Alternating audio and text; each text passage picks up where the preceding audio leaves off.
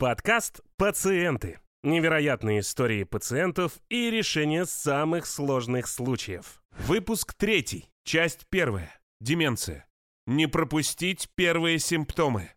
Итак, всем привет! С вами подкаст «Пациенты». Меня зовут Юлия Муштакова, научный журналист. И с нами в студии сегодня Михаил Хорс, практикующий психолог, кандидат психологических наук, автор книги «Ментальное здоровье от А до Я».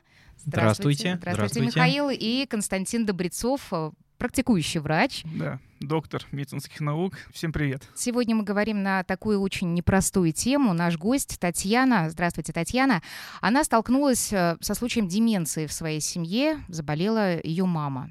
Да, все да, верно? Все правильно, так и есть. Татьяна, да. спасибо вам большое, что пришли. Вот знаете, вот хотелось бы сначала определиться с терминами. Вот очень часто мы слышим такие грубые выражения, как маразм, старческое слабоумие, Э, что еще мы часто... Дементор. Дементор, да, по отношению вот к таким вот больным. Вот как вы относитесь вот к, к такой терминологии, к таким терминам? Ну, конечно, отрицательно. Потому что мало того, что тема сама по себе табуирована очень сильно у нас в обществе, да плюс еще и вот такие ну, слова, очень обидные слова для родственников и для пациентов самих. Это да, конечно, но тем не менее, когда мы слышим все вот эти вот термины, мы понимаем, что речь идет о серьезнейшем заболевании, и это заболевание называется деменция. Сегодня, к сожалению, она не лечится. Но мы сегодня будем говорить о том, как родственникам принять этот диагноз своего близкого человека и как сохранить вот собственное ментальное здоровье. Татьяна, а вот с какими вот эмоциональными проблемами столкнулась ваша семья, вы лично?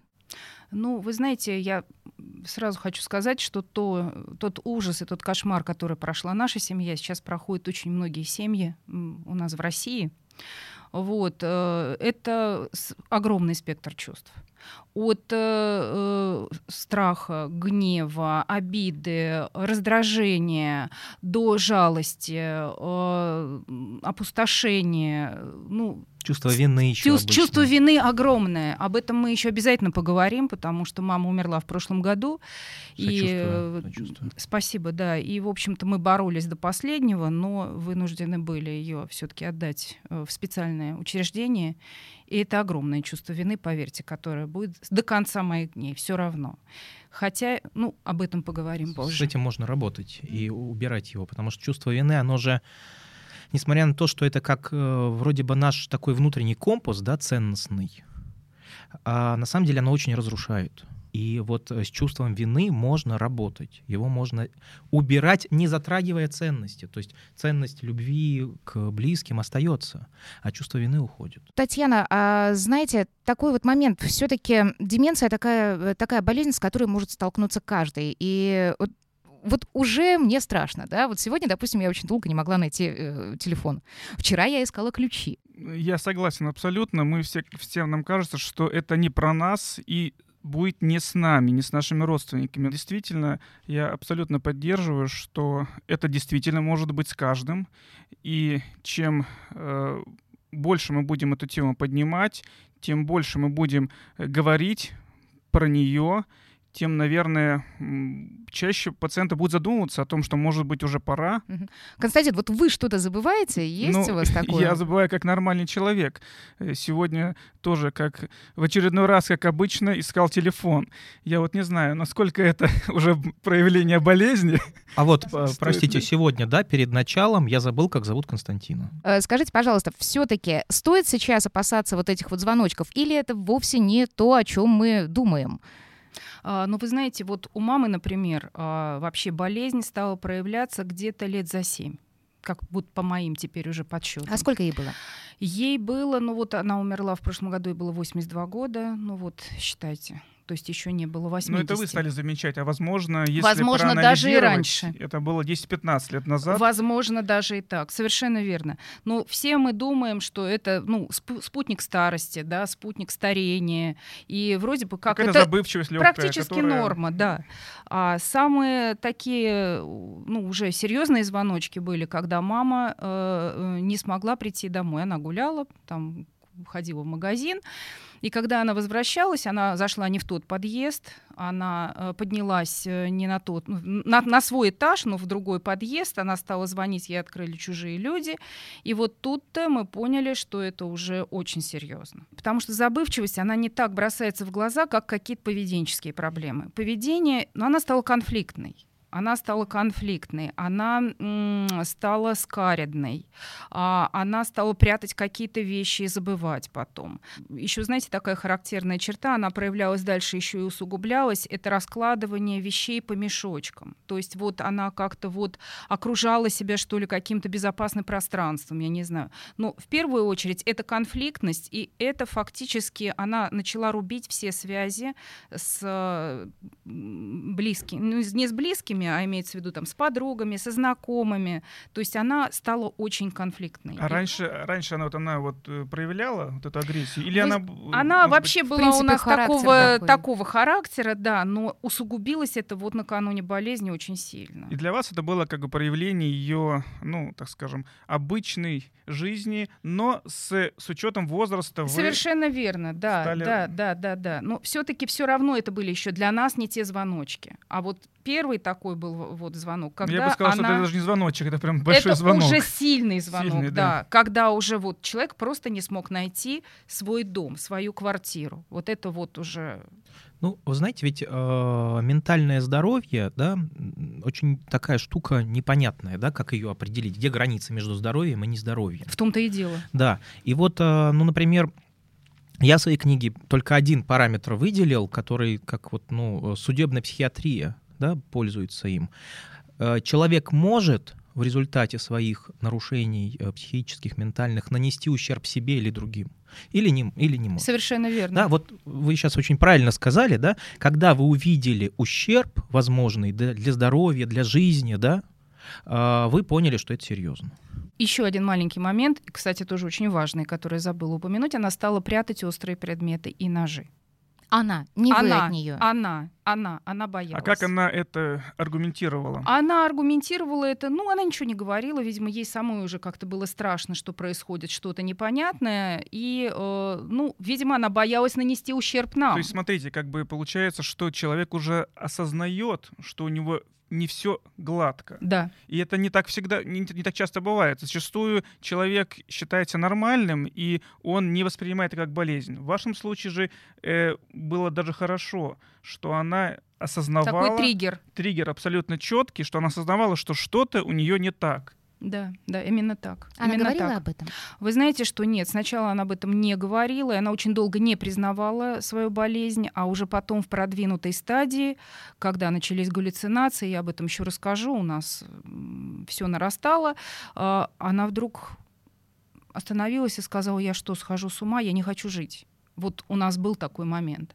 Ей было страшно. И вот, кстати, в фильме «Отец» с Хопкинсом советую всем его посмотреть, очень здорово описываются чувства человека, который сам болен, на которого обижаются и раздражаются родственники. Вот в данном случае мне хотелось бы еще выступить адвокатом этих людей, потому что им самим настолько страшно, настолько жутко, когда ты засыпаешь с одними людьми, а вдруг ты просыпаешься, перед тобой незнакомые люди, но это твои близкие. И вот это очень страшно. А вот смотрите, вот вообще, насколько часто у нас вот пропускают вот такие вот первые симптомы? Насколько это часто списывают на какую-то такую, ну, так скажем, особенность характера? Да, и вообще, когда вы первый раз пошли к врачу с этой проблемой? Ну вот первый раз мы пошли врачу, к врачу уже поздновато, где-то за пять лет э, до вот э, первого страшного приступа.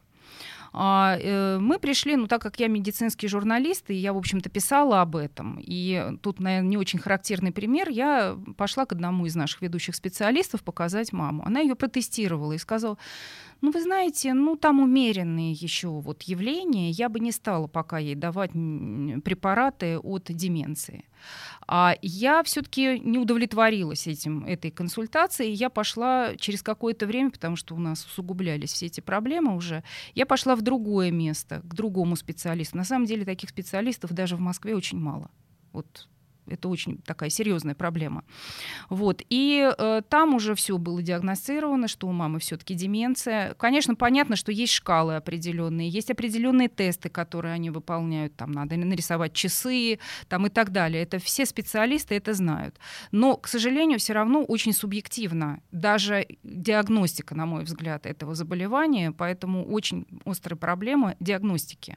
Вот э, совсем недавно, ну, на самом деле не недавно, как выяснилось, э, в Москве появились так называемые клиники памяти. Это очень хорошее начинание, по-моему, всего 8 сейчас по Москве, куда могут обратиться, это очень важная информация, э, пожилые москвичи 60+, совершенно бесплатно, э, и пройти обследование. И если вдруг вот окажется, что у них такая проблема есть, то э, их берут в программу э, такой реабилитации. Но это только, к сожалению, в начальных формах. И То только есть, Москва, да, я так И понимаю? только Москва. Ну, говорят, что вроде бы как другие города тоже хотят подхватить этот, э, в общем, это хорошее начинание, но вот такой информации у меня нет. В Москве точно есть сейчас, э, ну, когда мама заболела, ничего, конечно, подобного не было. У нас на связи Елена Раиковна Мхитарян, кандидат медицинских наук, заведующая лабораторией нейрогериатрии и когнитивных нарушений э, Российского геронтологического научного центра. Вот давайте у нее поинтересуемся, а, собственно, вот на что нужно обращать внимание,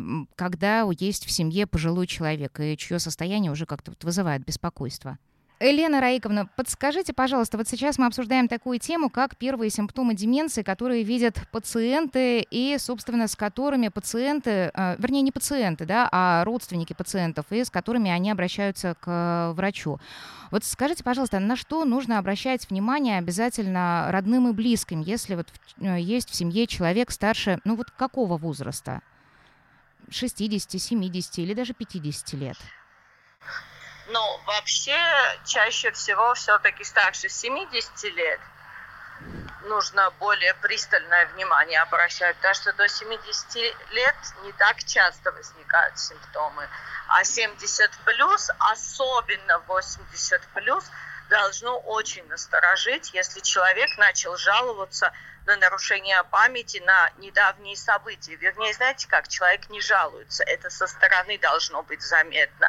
Если родственник отвечает, ну, отмечает, что его там знакомый, близкий, начал постоянно переспрашивать одно и то же, задавать один и тот же вопрос, то есть забывает именно события недавнего прошлого, вот это уже должно насторожить. Это один из самых первых признаков серьезных заболеваний, которые может в дальнейшем привести к деменции. Недавнего прошлого, это вот что имеется в виду? Ну вот о чем-то беседуют, да, и человек опять переспрашивает одно и то же, задает постоянно один и тот же вопрос. То есть все, что случается, случилось недавно, сегодня, вчера, позавчера, то есть за последнее время. А, то есть свое прошлое, там детство, юность, они помнят хорошо очень хорошо. И это особенность, когда они начинают рассказывать события 10-20-летней давности до мельчайших подробностей, но не помнят все то, что случается с ними сейчас на данный момент. Обычно почему родственники не обращаются своевременно к врачу? Потому что им кажется, что если пожилой человек прекрасно помнит то, что было очень давно, которое даже молодые уже давно забыли, а пожилые помнят, то думают, ну значит идеальная память. На самом деле у пожилых особенность, вот именно особенность этих заболеваний, которые приводят к деменции, что забываются события недавнего прошлого. Угу. А какие есть еще вот такие первые признаки, на которые сто процентов надо обращать внимание? Вот прям можете перечислить по пунктам? Ну, например, если о, человек вообще у всех же разный характер, да, mm-hmm. с возрастом, к сожалению, многие считают, что это нормально, когда обостряются самые такие плохие черты характера. Но на самом деле это не связано с возрастом, это уже болезнь. Если замечают родственники какие-то, э, во-первых, странности в поведении, что человек начал делать то, что ему не свойственно, или наоборот, э, более усугубились такие плохие черты характера, то это ненормальный процесс старения. В норме с пожилыми ничего экстраординарного, скажем так, случаться не должно. Если что-то замечают близкие, какие-то, а, вот я повторю, странности в поведении, постоянные переспросы, да, что человек, например, начал сложно ориентироваться в малознакомой местности, ему сложно в новом районе где-то сориентироваться. Это уже проблема. Когда, например, домофон ставит, человек не может, ну, путается, пожилой человек не может набрать там свой код домофона. Это ненормальный процесс старения. А вот скажите, пожалуйста, когда родственники обращаются к врачу, к специалисту, вот может врач не заметить э, каких-то тревожных симптомов? Вот может человек просто проходить все тесты там на ура, но тем не менее деменция, вот это состояние у него уже начало развиваться?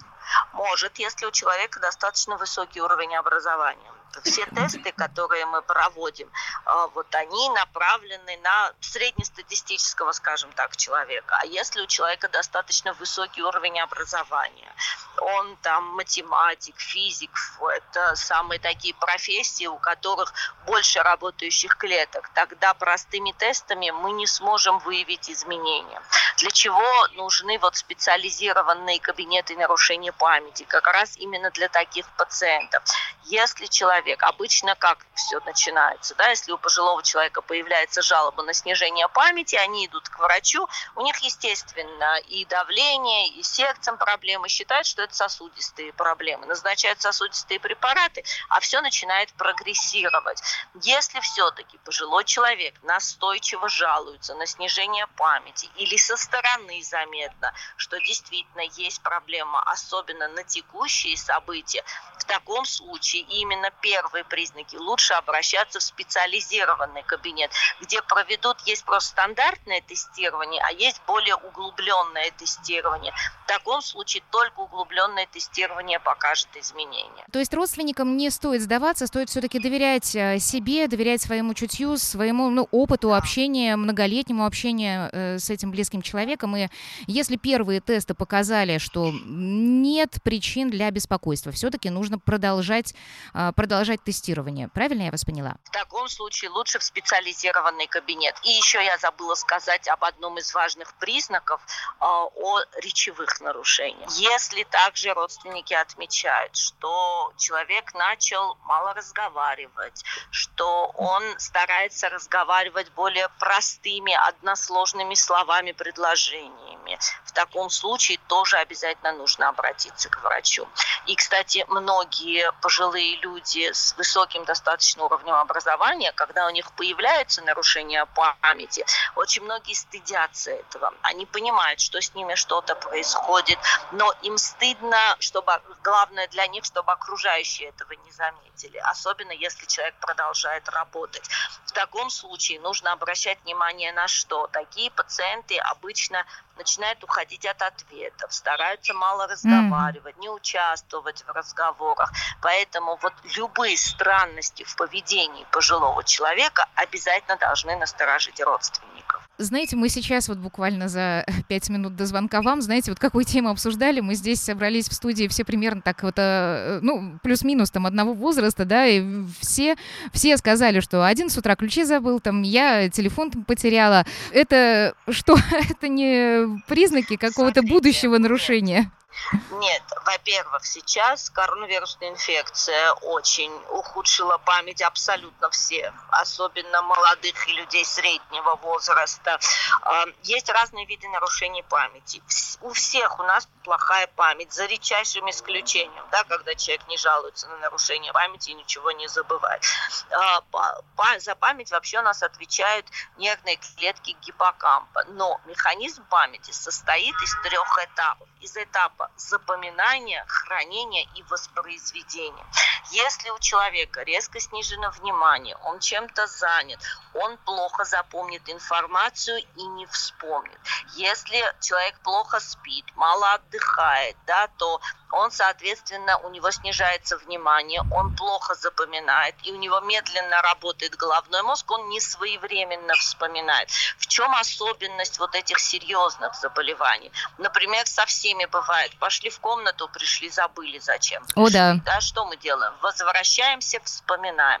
Так вот, э, мы вспоминаем, или что-то хотим сказать, не своевременно вспоминаем, позже вспоминаем, но мы вспоминаем. Это означает, что снижено внимание, замедлена работа головного мозга, но серьезная причина возникает, то есть когда именно нужно обратиться к врачу, когда человек идет в комнату, забывает, зачем пришел, возвращается и так и не вспоминает именно не работают клетки, которые отвечают за память. Ну, вы по этому пункту вот нас успокоили, но у нас есть э, другой трев... момент, который тревожит нас всех. А вот скажите, вот деменция, это обязательный, так скажем, спутник старости или все же нет? Понимаете, как деменция – это проявление определенных болезней. Деменция – это не болезнь, это синдром. Что такое деменция? Как только человек из-за того, что у него, ну, грубо говоря, плохо работает голова, он нуждается в посторонней помощи. Как только человеку нужна бывает помощь, то есть он может потеряться, да, он может что-то забыть, то есть нужно ему в этом помочь, тогда только говорят о деменции. Деменция – это совершенно ненормальный процесс старения. Если есть эти признаки, то нужно как можно быстрее выявить, какая болезнь к этому привела, ее лечить, чтобы продлить самостоятельность пациента. Елена Райковна, спасибо вам большое. Спасибо вам большое за такой подробный рассказ. Пожалуйста. До свидания. Я выделяю два основных момента. Первое — это проблема с памятью. Причем человек прекрасно помнит, что было 10, 20, 30, 50 лет назад, но не помнит, что было сегодня, вчера и позавчера. Это первое. И второе — это изменение поведения. То есть что э, раньше не было свойственно этому человеку агрессия, либо какая-то особенность в общении появилась. Или наоборот, скорее усиливается, Или усиливается. да. то, Но что-то, что-то да. изменилось в э, эмоциональном фоне, в поведении человека. То, чего не было раньше. Вот, наверное, два основных признака, которые наши э, дорогие, глубоко уважаемые слушатели должны запомнить. Это нарушение памяти, краткосрочной памяти, той, той памяти, которая вот буквально была сегодня, вчера, позавчера, и изменение поведения. То, что перечислено, все, как выяснилось, было у моей мамы. То есть а зада задавать один и тот же вопрос несколько раз. Она, например, э, разучилась пользоваться телефоном мобильным вдруг очень быстро. Вдруг? Да. Это резко произошло? Не то, что резко, но потихоньку она начала вот забывать такие вещи. И да, действительно, а, она стала меньше разговаривать. Вот я сейчас вдруг поняла. Я бы на самом деле еще один момент добавила. Татьяна, я знаю вашу историю, да, и вот, э, вот этот вот синдром Плюшкина, да, это тоже является одним, одним из таких тревожных звоночков. Силлогомания. И по-научному. Вот, спасибо, Силлогомания. Михаил. Силлогомания. Вот такая вот история. Ну и еще э, один момент, когда человек э, требует очень много внимания. Вы говорили про это. И вот все-таки это заострение, вот именно вот черт, потому что мы сначала не обращали внимания, поскольку она всегда была у нас со сложным характером, но когда это стало усугубляться в разы, когда пошли жалобы в поликлинику, в поликлинике в нашей районной очень хорошо знали нашу маму. Кстати, среди хронических жалобщиков очень много таких пациентов. Вот, между прочим, на врачей, на поликлинике, это тоже известный факт. На соседей. На соседей, да, на соседей тоже. Ей все время, ей потом стало мерещиться, что сосед делает ремонт. А он не делал ремонт. Да, и она вызвала полицию вообще. Что сколько ж можно вообще это терпеть? Полиция приехала, никакого ремонта нет, вышел совершенно э, такой удивленный человек. Но это уже было вот близко-близко к тому страшному эпизоду, с которого все началось. Татьяна, вот есть э, такой постулат, да, что у деменции кажется, кажется, что болеет один человек, но на самом деле болеет э, вся семья. Вот расскажите, пожалуйста, как болезнь э, вашей мамы отразилась на семье? Ой, вы знаете, на самом деле, ну, у нас э, обычно в семьях э, такими людьми занимается все-таки, ну, кто-то один или там двое, вот в основном там кто с ним живет, ну, это никак не избежишь, или там кто-то, кто приходит. Вот у нас это был папа, который с ней, с ней прожил, они золотую свадьбу отпраздновали накануне, и, э, ну, и я. Вот я приходила, им помогала. Но э, на самом деле э, очень быстро выгорел папа. А, и все закончилось инсультом у него. То есть, э, э, потому что когда ухаживаешь за таким пациентом, ты забываешь о себе. он э, стал забывать принимать лекарства. Жизнь с таким пациентом — это жизнь в тишине, потому что они не любят резких звуков. У нас был выключен телевизор, и, кстати, у папы он выключен до сих пор. Это жизнь в полумраке. Они не любят яркого света. Это очень скудный рацион. У них нарушается пищевое поведение у этих людей. То есть, э, ну, там просто ну, какие-то птичьи порции совершенно каких-то таких моноограниченных продуктов. И, и круг их постоянно сужается. А, а может быть, кстати, и наоборот, иногда бывает булимические проявления. То есть они начинают э, сметать. Всё. Может быть, да. да. Но вот у нас это проявлялось... Да, просто по-разному бывает. Совершенно и, верно. И так, и так, да. Вот. Ну вот у нас это проявлялось так. И вот папа, который долго так ухаживал, он до сих пор, в общем-то, почти так и живет, потому что он до, до конца у нас не справился. Ну, а если в этой, с, с этим человеком живут в семье работающие люди, да, или люди с детьми, вот я сейчас состою в такой группе, группе поддержки, группа поддержки родственников пациентов с болезнью Альцгеймера. А, и все истории, они как под копирку. То есть э, все подчинено э, в жизни вот э, семьи вот этому человеку. Он требует к себе повышенного внимания. Ну, во-первых, потому что он становится чем дальше, тем больше беспомощным, а с другой стороны, он становится уже и опасным для себя, а, в общем-то, и для окружающих. Такое, то, такие, такие варианты тоже есть. У нас э, мама не была такой вот прям совсем агрессивной, она не бросалась на нас ножами. У нее случались такие случаи психоза, когда она, например, там могла стучать по батарее или кричать «меня убивают». И это очень тяжело переносить родственникам просто безумно на самом деле. Ты живешь в постоянном напряжении. И э, это день на день не приходится. Ты не знаешь, что тебя ждет завтра. Это э, жизнь в постоянной неизвестности, как на пороховой бочке. Вот. То есть оставить этого человека дома очень сложно. Но о том, как же справляться вот с таким грузом, давайте мы все-таки поговорим э, более подробно в следующем нашем выпуске подкаста «Пациенты». Мы поговорим о том, как и эмоционально не скатываться вот в эту вот яму, да, как поддерживать себя, и поговорим о мерах социальной поддержки, которые сейчас вот уже есть для таких семей, где есть пациенты с деменцией. Итак, с вами был подкаст «Пациенты». Спасибо вам большое за ваше внимание. Мы ждем ваши вопросы, мы ждем ваши пожелания. Задавайте их, пожалуйста, пожалуйста, звоните нам на горячую линию плюс 7 953 888 40 44, а также мы ждем ваши вопросы, пожелания на электронную почту info собака farmpробег.ру. Подкаст «Пациенты» выходит еженедельно. Самые лучшие истории претендуют на ежегодную награду с ценными призами. Ставьте лайки и подписывайтесь на подкаст «Пациенты» в аудио и видеоформатах социальных сетей.